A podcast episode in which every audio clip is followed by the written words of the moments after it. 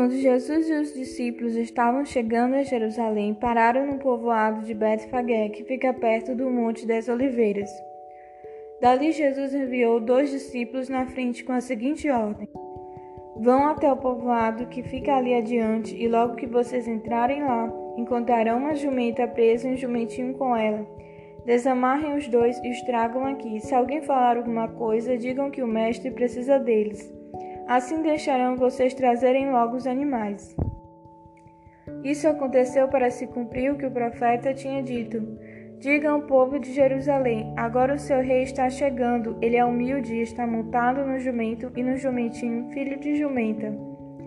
Então os discípulos foram e fizeram o que Jesus havia mandado. Levaram a jumento e o jumentinho, jogaram as suas capas sobre eles e Jesus montou. Da grande multidão que ia com eles, alguns estendiam suas capas no chão e outros espalhavam no chão ramos que tinham cortado das árvores. Tanto os que iam na frente como os que vinham atrás começaram a gritar: Hosana ao filho de Davi! Que Deus abençoe aquele que vem em nome do Senhor. Hosana a Deus nas alturas do céu. Quando Jesus entrou em Jerusalém, toda a cidade ficou agitada e o povo perguntava: Quem é ele? A multidão respondia: Este é o profeta Jesus de Nazaré da Galiléia.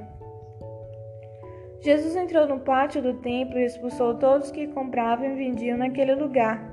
Derrubou as mesas dos que trocavam dinheiro e as cadeiras dos que vendiam pombas. Ele lhes disse: Nas Escrituras Sagradas está escrito que Deus disse o seguinte: A minha casa será chamada de casa de oração mas vocês a transformaram no esconderijo de ladrões. Cegos e coxos iam encontrar Jesus no pátio do templo e ele os curava. Os chefes dos sacerdotes e os mestres da lei ficaram zangados quando viram as coisas maravilhosas que ele fazia. E ouviram as crianças gritando no pátio do templo, Osana ao filho de Davi. E eles disseram a Jesus: Você está ouvindo o que estão dizendo? Jesus respondeu: Claro que sim. Será que vocês nunca leram a passagem das Escrituras Sagradas que diz: Deus ensinou as crianças, as criancinhas a oferecerem um louvor perfeito? Então Jesus os deixou, saiu da cidade foi para o povoado de Betânia e passou a noite ali. No dia seguinte, quando estava voltando para a cidade, Jesus teve fome.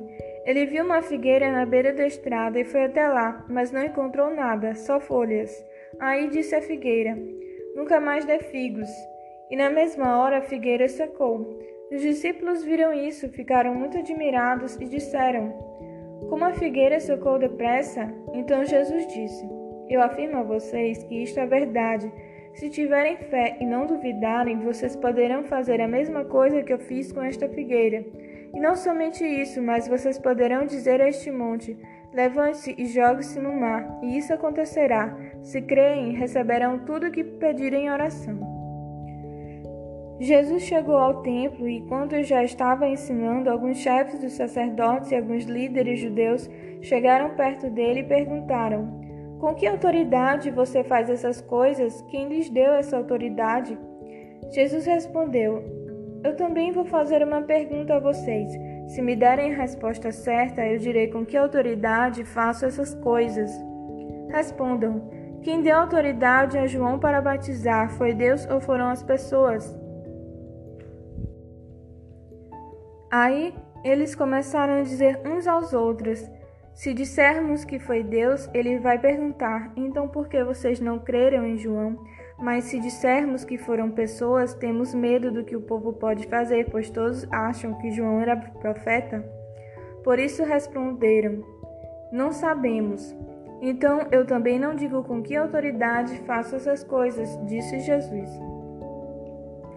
Jesus continuou: E o que é que vocês acham disto? Certo homem tinha dois filhos. Ele foi falar com o mais velho e disse: Filho, Hoje você vai trabalhar na minha plantação de uvas. Ele respondeu: Eu não quero ir, mas depois mudou de ideia e foi. O pai foi e deu ao outro filho a mesma ordem, e este disse: Sim, senhor, mas depois não foi. Qual deles fez o que o pai queria? perguntou Jesus. E eles responderam: filho mais velho. Então Jesus disse a eles: Eu afirmo a vocês que isto é verdade. Os cobradores de impostos e as prostitutas estão entrando no reino de Deus antes de vocês, pois João Batista veio para mostrar a vocês o caminho certo e vocês não creram nele. Mas os cobradores de impostos e as prostitutas creram. Porém, mesmo tendo visto isso, vocês não se arrependeram e não creram nele. Jesus disse: Escutem outra parábola. Certo agricultor fez uma plantação de uvas e pôs uma cerca em volta delas. Construiu um tanque para pisar as uvas e fazer vinho e construiu uma torre para o vigia. Em seguida, arrendou a plantação para alguns lavradores e foi viajar. Quando chegou o tempo da colheita, o dono mandou alguns empregados a fim de receber a parte dele. Mas os lavradores agarraram os empregados, bateram num, assassinaram outro e mataram ainda outro a pedradas. Aí o dono mandou mais empregados do que da primeira vez, e os lavradores fizeram a mesma coisa. Depois de tudo isso, ele mandou o seu próprio filho, pensando: O meu filho eles vão respeitar. Mas quando os lavradores viram o filho, disseram uns aos outros: este é o filho do dono, ele vai herdar a plantação. Vamos matá-lo e a plantação será nossa. Então agarraram o filho e jogaram para fora da plantação e o mataram. Aí Jesus perguntou: E agora? Quando o dono da plantação voltar, o que é que ele vai fazer com aqueles lavradores? Eles responderam: Com certeza ele vai matar aqueles lavradores maus e vai arrendar a plantação a outros e estes lhe darão a parte da colheita no tempo certo. Jesus então perguntou: Vocês não leram que as Escrituras Sagradas dizem? A pedra que os construtores rejeitaram veio a ser a mais importante de todas. Isso foi feito pelo Senhor e é uma coisa maravilhosa. E Jesus terminou: Eu afirmo a vocês que o reino de Deus será tirado de vocês e será dado para as pessoas que produzem os frutos do reino.